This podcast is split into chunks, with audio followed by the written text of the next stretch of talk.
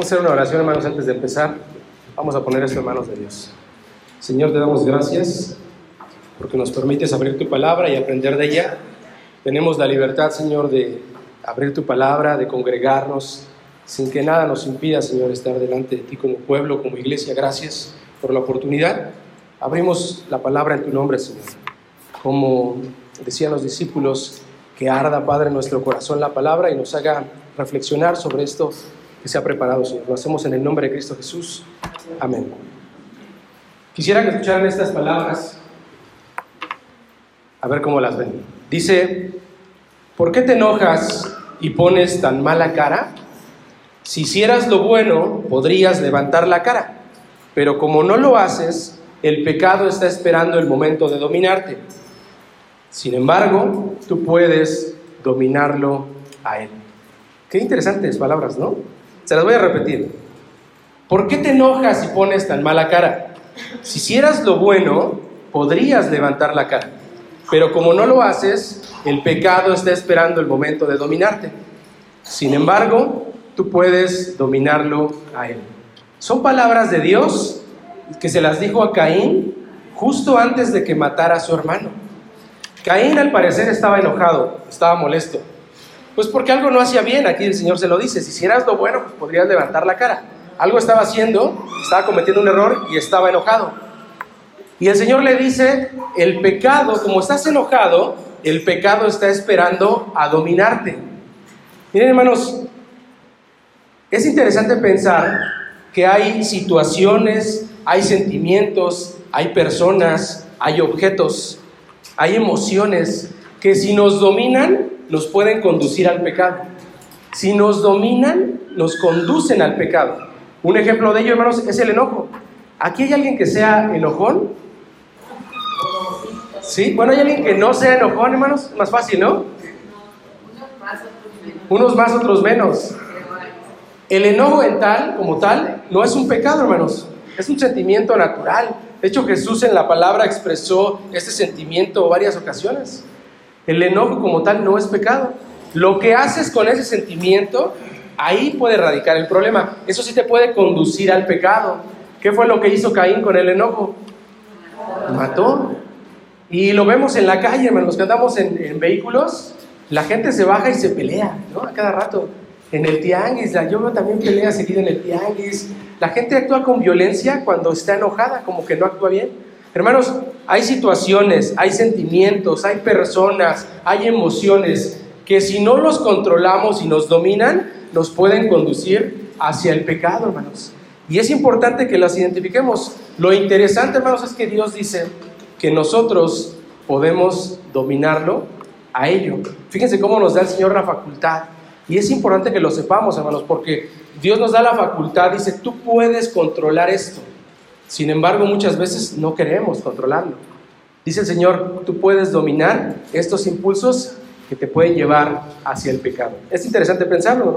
Hablando del enojo, dice por ejemplo, por ejemplo Eclesiastés 7:9, no te dejes llevar por el enojo, porque el enojo es propio de gente necia.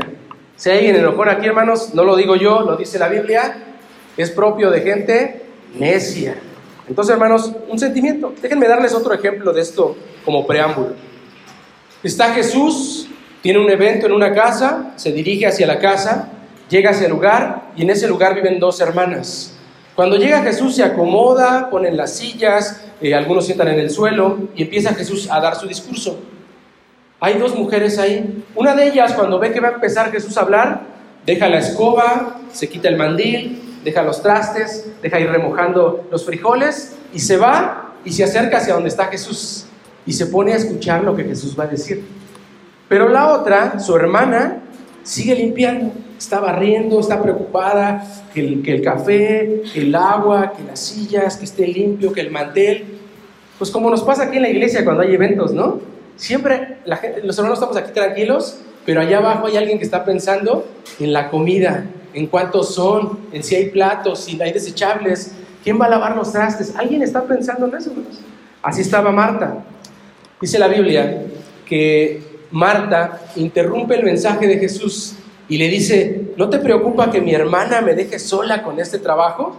Jesús le contesta, estás preocupada, te inquietas por demasiadas cosas, pero una sola cosa es necesaria y tu hermana ha escogido la mejor parte y nadie se la va a quitar. Miren hermanos, como tal, este deseo de limpieza, este deseo de tener orden, no está mal, ¿no? De hecho, hay una relación entre la limpieza y la disciplina, hay una relación. Está bien. Yo diría, hacen falta martas en el mundo, hermanos. Hace falta alguien que quiera meter las manos y hacer, que esté preocupado por el aseo. Ustedes no se dan cuenta, hermanos, pero para que la iglesia esté así el domingo, alguien tiene que hacer aseo.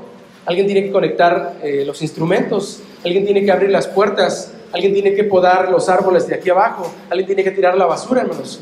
Hacen falta martas en el mundo. Como tal, ese deseo de querer tener control no está mal. ¿Qué es lo que está mal aquí en este ejemplo que estamos viendo, hermanos? Hay un momento para cada cosa. Hay un momento para cada cosa. Y ese momento en particular que están viviendo estas hermanas era el momento de prestarle atención al maestro. Nos pasa siempre que hay evento aquí en la iglesia, hermanos hay alguien abajo y está pensando en ello. No quiere decir que esté mal, porque alguien tiene que tener el control. Pero hermanos, si dedicamos eso y descuidamos lo importante por lo urgente, pudiéramos en algún momento conducirnos hacia el pecado. Espero estar siendo muy claro con lo que les quiero transmitir, hermanos. Hay situaciones, hay objetos, hay sentimientos, hay emociones, hay personas que pudieran en algún momento, si nos dominan, conducirnos hacia el pecado. Dice la palabra de Dios, Eclesiastés 3, todo tiene su tiempo y todo lo que se quiere debajo del sol tiene su hora. Veamos un tercer ejemplo, hermanos. Está el pueblo de Israel y está llegando al lugar donde el Señor les prometió, les prometió que iba a ser eh, su tierra. Pero llegan al lugar, hermanos, y hay un problema. Ese lugar ya está habitado. Ya hay casas, ya hay construcciones, ya hay sembradíos, ya está habitado. Entonces el Señor les dice que se preparen porque van a ir y van a tomar ese lugar. El Señor les da una sola orden cuando van a llegar y van a tomar la tierra prometida.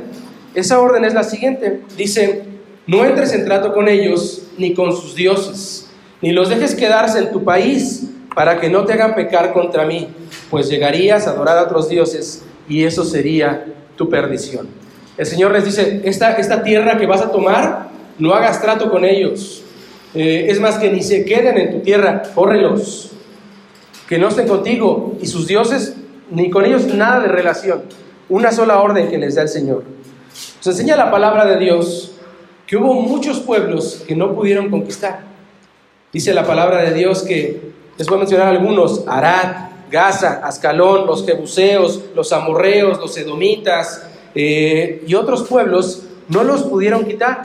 Es más, algunos de ellos hasta se quedaron así como, somos amigos. Algunos de ellos se quedaron como esclavos. Algunos de ellos se quedaron inclusive gobernando por encima del pueblo de Israel.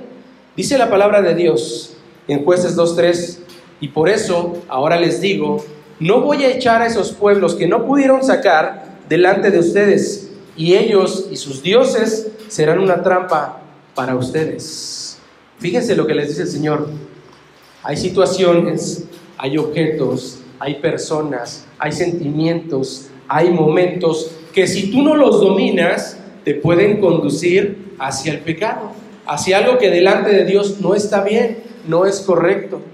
Hermanos, y es importante que lo podamos identificar, porque el Señor nos da la facultad y nos da la autoridad de que nosotros podemos llegar a dominarnos, pero tendríamos que identificarnos.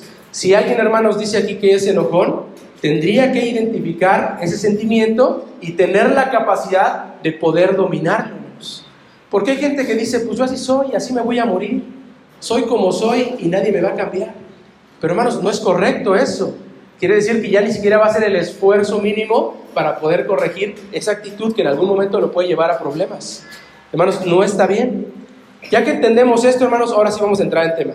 Estamos viendo la parábola del sembrador que ustedes ya conocen.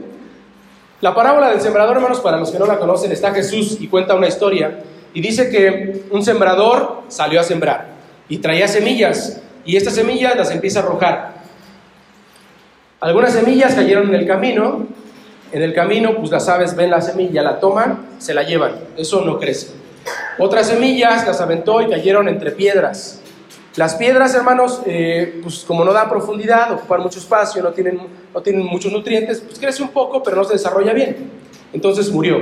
Avienta más semillas y hay una parte donde se ve que está fértil, pero no, ahí hay otro tipo de semillas que son la de los espinos.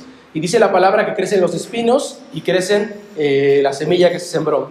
Pero como los espinos son como enredaderas, no permiten el desarrollo de las plantas, entonces obstruyen, no permitieron que esa planta creciera bien. Pero una cuarta semilla cae en una tierra fértil. No había, palo, no había aves, no había piedras, no había espinos, entonces pudo desarrollarse bastante bien esta semilla. Hermanos, la palabra de Dios nos enseña la explicación de, este, de esta parábola y dice que la semilla representa, la pequeña semilla representa la palabra de Dios. ¿Estamos de acuerdo? La pequeña semilla es la palabra de Dios. La tierra donde cae la semilla representa el corazón del hombre, con todo lo que hay ahí. El sembrador es el instrumento que Dios usa para transmitir la palabra de Dios, cualquiera que éste sea. Dios puede usar, no sé, un video, un medio digital, Dios puede usar una persona, Dios puede usar lo que Él desee para transmitir su, su palabra. ¿Ok? Pablo lo decía de la siguiente manera, yo sembré, Apolo regó, pero Dios es quien hace crecer lo sembrado. Y ustedes son un sembrado y una construcción que pertenece a Dios. Veamos el ejemplo, hermanos. Yo les lanzo esta pregunta porque se vuelve interesante profundizar en el tema. Si hay un campo fértil, hermanos, pero de repente nos da el ejemplo la palabra que hay aves, que hay piedras, que hay espinas, ¿quién es el responsable, hermanos, de mantener ese campo lo más limpio posible? ¿Quién es? El dueño del campo, ¿no? El hombre. Nosotros seríamos los responsables, hermanos, de tener nuestro campo sin aves. Por eso se ponen los espantapájaros. Hoy en día ya existen unas, unas bocinas que emiten un sonido que ahuyenta a las aves y a los murciélagos. Hermanos, seríamos los responsables nosotros de mantener el campo lo más fértil posible, sin piedras, sin aves, sin otro tipo de semillas, sin gusanos, sin plaga, sin todo eso, hermanos. Seríamos los responsables nosotros. La tierra es el corazón del hombre. Y en el corazón del hombre, hermanos, puede haber un montón de cosas. En el corazón del hombre puede haber un montón de cosas que evitan que la palabra de Dios llegue y esta tierra sea fértil. A ver si nos vamos entendiendo, hermanos. Miren, Piensa un poquito en tu vida. Piensa en lo que tú sientes, en lo que tú piensas. Y seguramente ahí hay un montón de cosas que interrumpen la comunicación con Dios. Un montón de distracciones, de ideas, de pensamientos, de tonterías que le damos vueltas en la mente que seguramente obstruyen la relación que debemos de tener con Dios. Yo digo, hermanos, hay momentos en los que las redes, yo, yo a veces me paso, de verdad me he pasado horas viendo TikTok y ni siquiera me doy cuenta de que ya pasaron varias horas. Hasta que mi mente ya empieza como a divagar en tonterías y empiezo a cantar las canciones y empiezo a repetirlas de, eh, esto que escuché, ya me lo sé de memoria. Entonces me doy cuenta que, que pasé demasiado tiempo ahí, hermanos. ¿Cuánto tiempo, hermanos? ¿Cuántas cosas alimentamos que podrían obstruir la relación con Dios? Y no solamente hablo, hermanos, de las cuestiones, digamos, en la mente o en el corazón, las cuestiones físicas el tiempo que descuidamos de no, de no profundizar en la palabra, el tiempo que descuidamos de no orar, el tiempo que, damos a, relación con personas que quizá no debemos de relacionarnos, y ahí estamos, hermanos. Un montón de objetos, de personas, de sentimientos, de piedras, de espinos, de aves, que no permiten que la tierra sea fértil. Engañoso, hermanos, es el corazón del hombre engañoso es el corazón del hombre. No deberíamos de confiar en él. Salomón decía un ejemplo como este. Pasé por el camino del perezoso y por el viñedo del hombre falto de seso. Y lo que vi fue un terreno lleno de espinos, con su cerca de piedra derrumbada. Al ver esto lo grabé en mi mente, lo vi y aprendí la lección. Yo les preguntaría, hermanos, si tomamos el ejemplo que nos da la palabra ¿cómo es que estaría nuestro campo el día de hoy? ¿Cómo estaría nuestro viñedo? ¿Estaría cuidado? ¿Estaría protegido?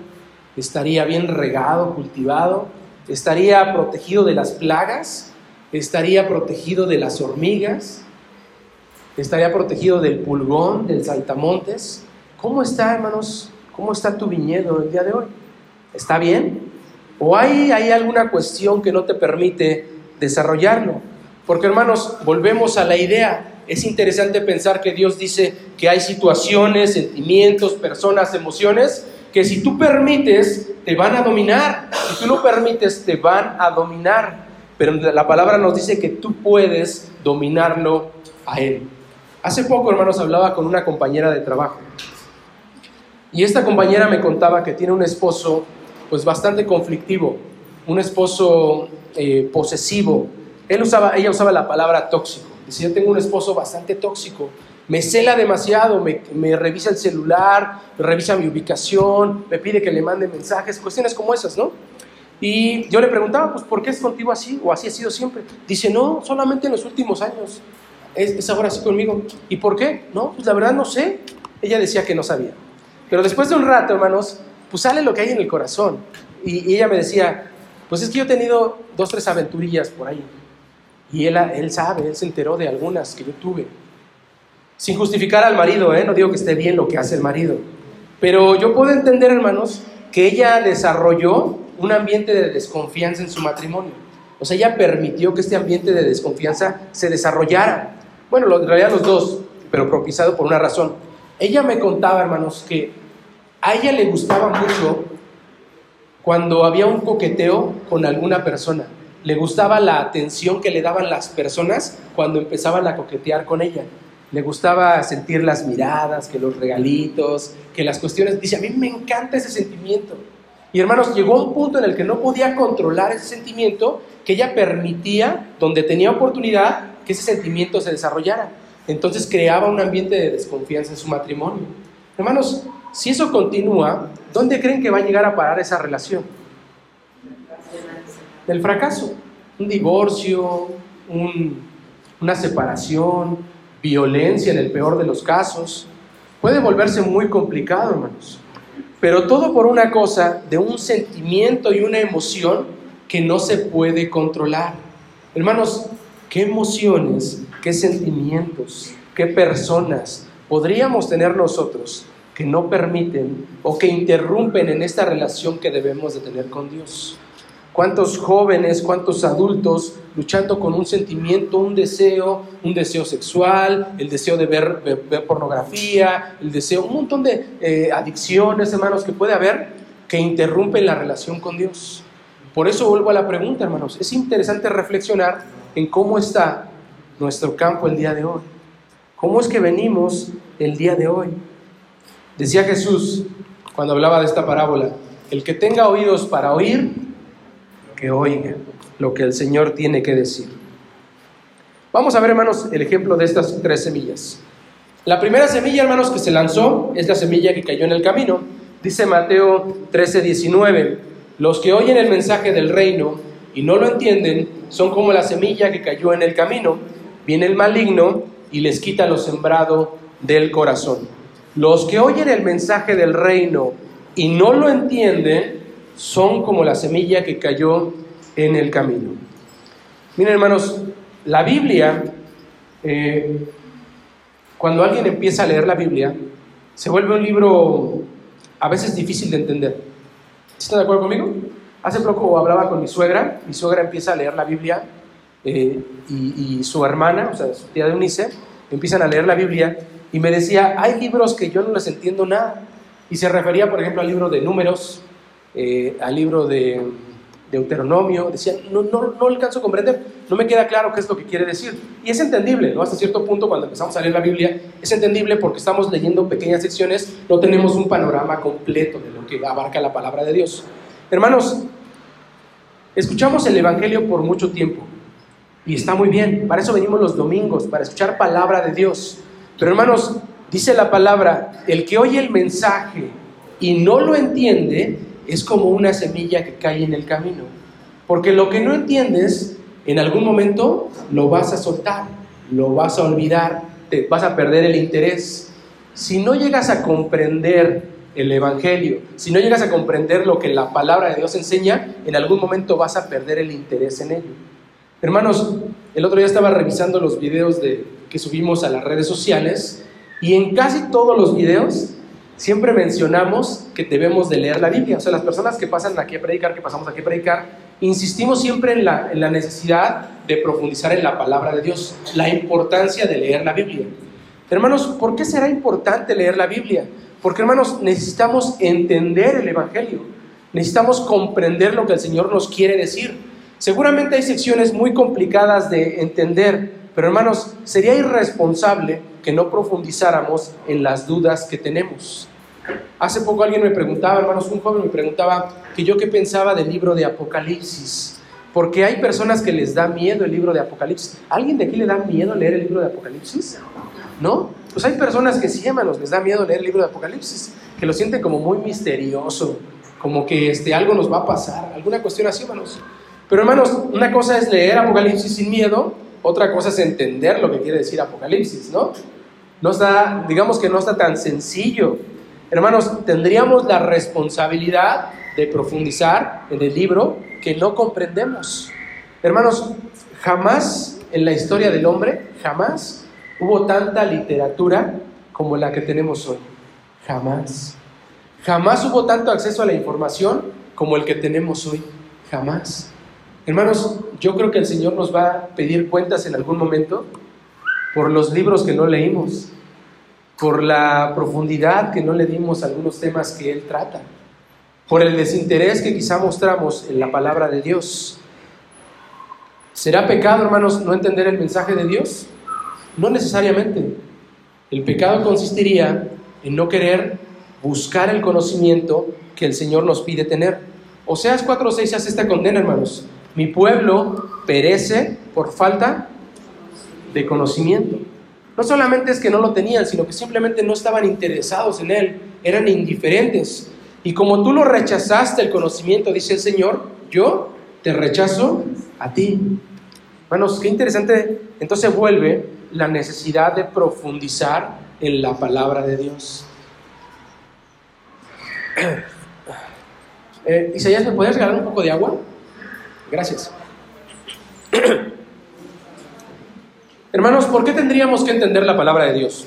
Segunda de Timoteo 2.15 dice, haz todo lo posible por presentarte delante de Dios como un hombre de valor comprobado, como un trabajador que no tiene de qué avergonzarse, que enseña debidamente el mensaje de la verdad. Miren hermanos, tendríamos que conocer a profundidad el mensaje porque en algún momento lo vamos a compartir. Y como lo compartamos puede ser con toda la profundidad, con toda la claridad, pero si no lo, conocemos bien, lo vamos a, a, transmitir pues de manera indebida, hermanos, de manera no correcta, lo cual no está bien.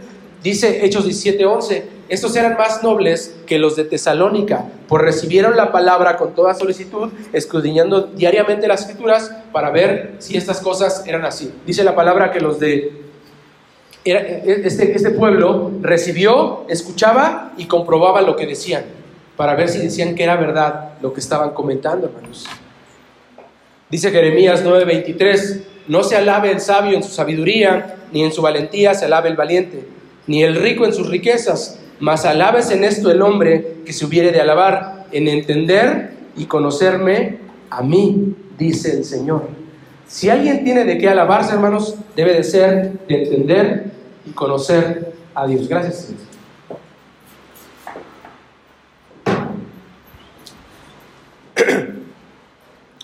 Veamos la segunda, hermanos, la segunda semilla. Mateo 13:20 dice, la semilla que cayó entre piedras representa a los que oyen el mensaje y lo reciben con gusto, pero no tienen suficiente raíz, no se mantienen firmes cuando por causa del mensaje sufren pruebas o persecución fallan. Hermanos, ¿alguien aquí, yo creo que todos, pero alguien aquí ha pasado alguna prueba? ¿Sí? ¿Alguna tentación? Sí, los, veo así como que, como que sí, como que no. Seguramente sí, hermanos. ¿Alguna tentación? ¿Alguna prueba? ¿Alguien de aquí ha pasado alguna persecución, hermanos, por causa de la fe? Creo que no nos ha tocado a la mayoría, hermanos. Pues estemos listos por si algún día nos toca. Pero hermanos, los sentimientos que producen las pruebas, los sentimientos que producen las tentaciones, las luchas, no necesariamente son un pecado, hermanos, porque cuando estamos en prueba, estamos, nos produce angustia, nos produce preocupación. Ese sentimiento, hermanos, no necesariamente es un pecado. Lo que sí se vuelve un pecado es qué haces con ese sentimiento. Porque hermanos, podríamos hacer dos cosas cuando tenemos un sentimiento de preocupación. Podríamos doblar la rodilla y pedirle a Dios que esté con nosotros y nos dé paz, por ejemplo. O podríamos, hermanos, quedarnos con la preocupación, quedarnos con la angustia y dejar que eso nos produzca estrés y luego dolor físico y luego dolor en la espalda y luego dolor en el estómago y esto se agrave, se agrave y se agrave. Pudiera suceder cualquiera de los dos. Pero hermanos, el sentimiento que produce ello no es pecado como tal. Lo que haces con ello puede llegar a convertirse en algún pecado, hermanos. Traigan a mí, vengan a mí todos los que están cargados, preocupados y yo los haré descansar, dice el Señor.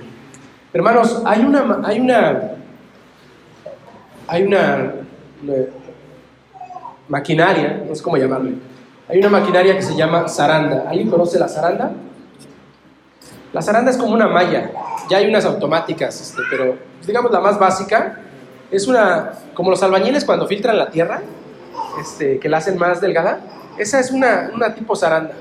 La zaranda, hermanos, se utiliza para cuando la semilla la cortan, la pasan por la zaranda para quitar pues la semilla de lo que no, de, pues, de, las impurezas que llegara a tener. Ustedes recordarán, hermanos, que Jesús le dice a Pedro, el enemigo me ha pedido para zarandearte. Y cuando habla de zarandearte, hermanos, habla justamente de esto, de la zaranda este movimiento, esta filtración, este azote que permite, este momento que permite que salga aquello que no está bien y que, se pare de aquello que está correcto, de la semilla. Quita todas las impurezas y déjalo, la semilla es prácticamente pura. Cuando el Señor le cuenta esto a Pedro, le dice, yo he orado por ti para que no falte, tu fe. ¿Por qué no le habrá dicho el Señor, yo he orado por ti para que el Señor, para que el enemigo no te zarande? Hubiera sido mejor, ¿no? Él tenía la autoridad, él tenía la facultad para poder hacerlo. Pero le dice, yo he orado por ti para que no te falte la fe. Hermanos, era necesario, como para nosotros es necesario, que vivamos ciertas pruebas, ciertos momentos complicados, para que a través de ello se pueda filtrar lo que no está bien, nuestra desconfianza, nuestro orgullo, y delante de Dios podamos presentarnos de una manera lo más puro posible.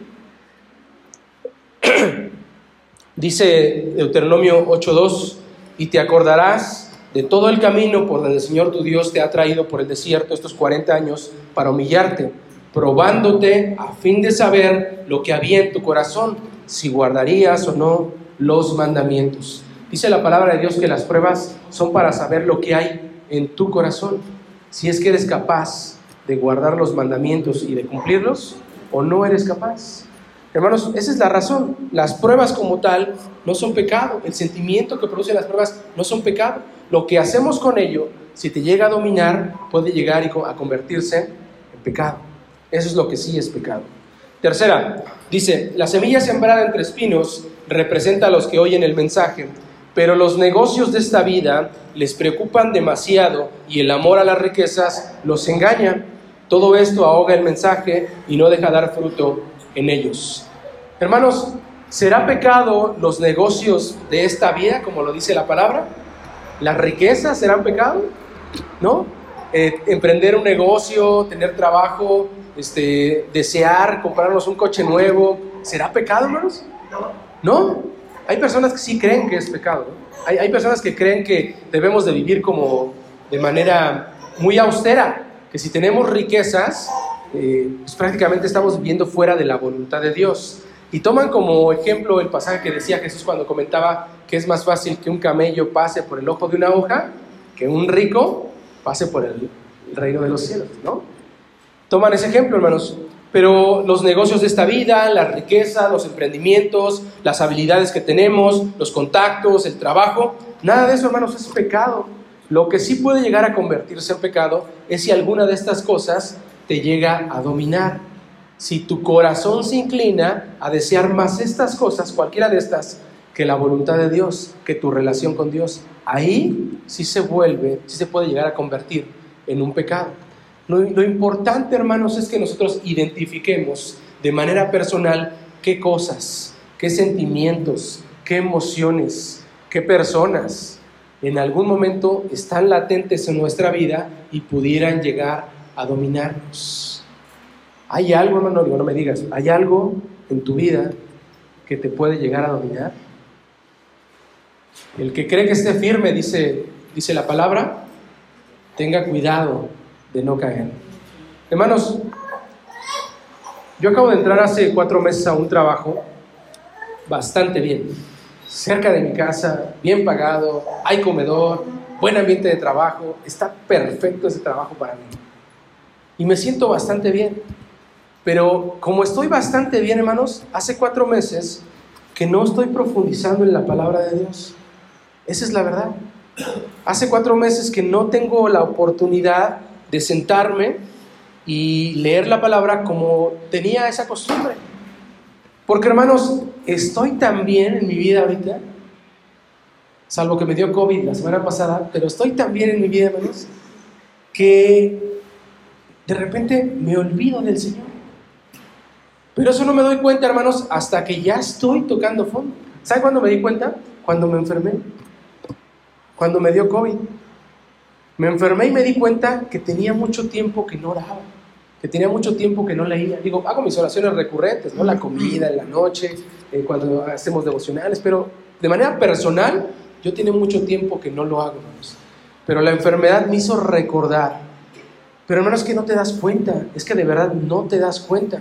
Por eso es importante, hermanos, que de manera personal reflexionamos en qué cosas pudieran en algún momento llevarnos hacia el pecado. ¿Qué sentimiento tienes dentro de ti que si lo dejas crecer te puede conducir al pecado? Hermanos, la gente que se va de la, iglesia, pues es porque poco a poco empieza a olvidarse de Dios. Deja de leer la Biblia, deja de orar, deja de escuchar las alabanzas, le empieza a aburrir los cultos, se duermen las prédicas, empieza a tener actitudes que prácticamente forman una barrera en la relación con Dios. Poco a poco, miren, se va enfriando, enfriando, enfriando. Hasta que un día dice, mejor ya ni voy. Eso sucede, hermanos.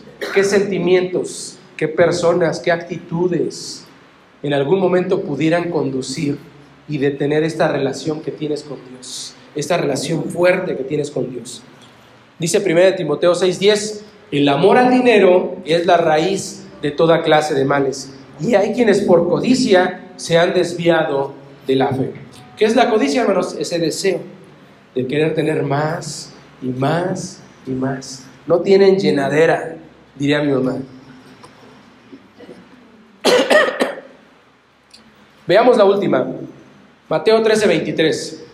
Pero la semilla sembrada en buena tierra representa a los que oyen el mensaje y lo entienden, y dan buena cosecha, como la espiga que dieron 100, 60 y 30 granos por semilla.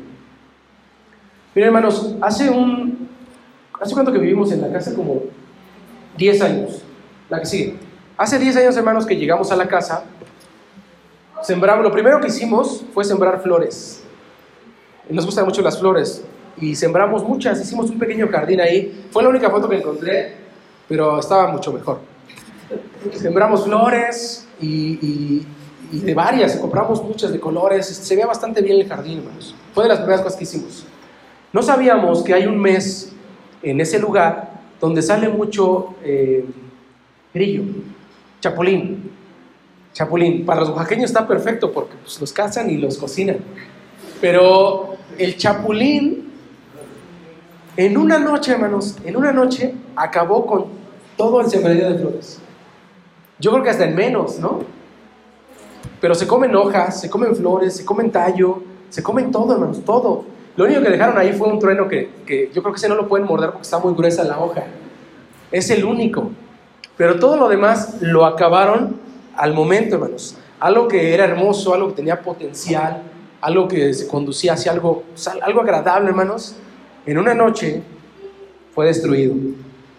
Hermanos, esto lo pongo como ejemplo porque miren, la relación que tenemos con Dios, la verdad es que es una relación hermosa, una relación única, yo no sé ustedes cómo se sienten en su relación con Dios, pero es algo hasta eh, increíble, ¿no?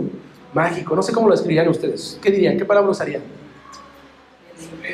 Deleitosa, espléndida, maravillosa, agradable, o sea, puras cualidades positivas, amigos. Pero si nosotros permitimos en una noche, en una semana, en un mes, eso se puede acabar, hermanos. Y sin darnos cuenta.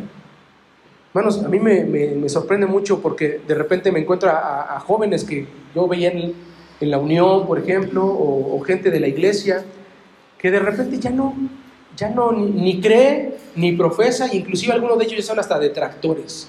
O sea, ya están en contra de, ya hablan mal de. ¿Cómo es que llegaron a, a ese punto, hermanos? Y platicando un poco con ellos, pues puedo entender un poco la curva, hacia dónde iban.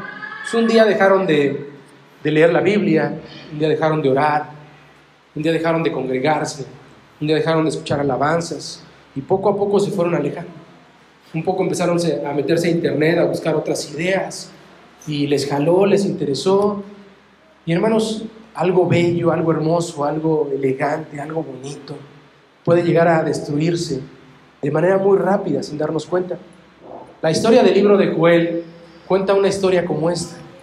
De hecho, el libro de Joel es un lamento porque prácticamente ellos perdieron todas las cosechas por una plaga que hubo.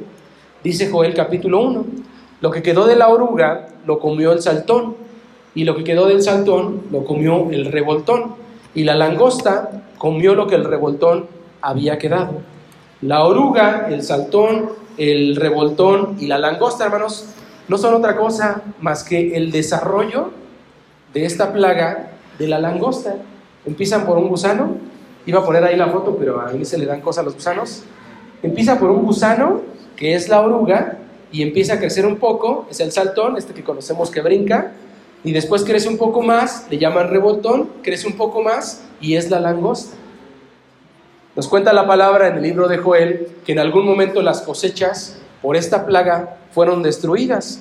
Y dice más adelante Joel, asoló la vid, destruyó la higuera, derribó las ramas, el campo quedó asolado, se enlutó la tierra, el trigo fue destruido, se secó el mosto, se perdió el aceite, la vid se secó, pereció la higuera, el ganado también, la palmera, el manzano, los árboles, se extinguió el gozo de los hombres dice el libro de Joel, porque se perdió la cosecha, hermanos, se perdió todo lo que tenían. Hermanos, es interesante reflexionar en cómo tenemos nuestro campo, cómo estamos en nuestra relación con Dios. Porque, hermanos, les puede pasar como a mí. Yo me siento alguien espiritual y sin darme cuenta, hermanos, de volada, porque estoy bastante bien en mi vida, miren, uno se aleja de Dios sin darse cuenta. Y hermanos, no solo eso, si uno uno tiene la responsabilidad como padre de familia de que lo que nosotros hacemos va a permear en la vida de nuestros hijos. Si nosotros no tenemos buena relación con Dios, seguramente tu hijo no va a tener buena relación con Dios. Si tú eres alguien que acostumbra a hablar mal de la iglesia, de los pastores, del de liderazgo, tus hijos lo van a escuchar. Y eso que escuchan en algún momento va a crecer y se va a desarrollar. Por algo pierden el interés en venir a la iglesia por algo ya no quieren estar aquí. Ah, escucharon tantas malas cosas de la iglesia que no les interesa estar aquí. Si es un lugar tan desagradable, como lo dice mi mamá, como lo dice mi papá, como lo dice mi tío, ¿por qué yo querría estar ahí? Hermanos, esto puede suceder de una manera tan rápida. Se vuelve interesante reflexionar, hermanos, en cómo estamos delante de Dios. Dice la palabra, el pecado está esperando el momento de dominarte. Está esperando el momento de dominarte. Si le das lugar, va a suceder, pero la palabra nos da el consuelo, tú puedes llegar a dominarlo a Él. Hermanos, quedémonos con esta idea. Dice la palabra que nosotros podemos dominar estos sentimientos, estas emociones, estos deseos que en algún momento nos pueden alejar de Dios.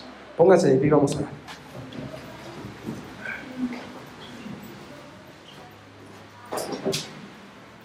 Padre, te damos muchas gracias porque tu palabra nos da el consuelo, Señor, de que podemos tener la autoridad de dominar, Señor, estas cuestiones que nos alejan de ti. Gracias.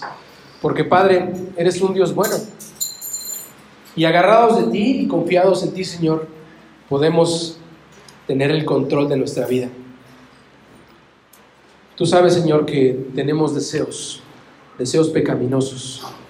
Tú sabes, Padre, que dentro de nosotros hay ideas, ideas que nos alejan de ti, Señor. Que dentro de nosotros hay actitudes que hacemos, Padre, y pareciera que con la edad se van reafirmando, que en algún momento, Padre, pueden convertirse en pecado. Dejamos delante de ti, Señor, estas cosas. Dejamos delante de ti, Señor, todo lo que somos, Señor, porque tú nos conoces bien. Tú sabes nuestros pensamientos, nuestras ideas, Señor. Tú sabes lo que hacemos en secreto, tú sabes, Padre, lo que deseamos, lo que queremos, y lo dejamos delante de ti, Padre. Gracias porque nos das la oportunidad, nos das la autoridad de poder controlarlo. Todo lo hacemos, Padre, en el nombre bendito y poderoso de Jesucristo. Amén.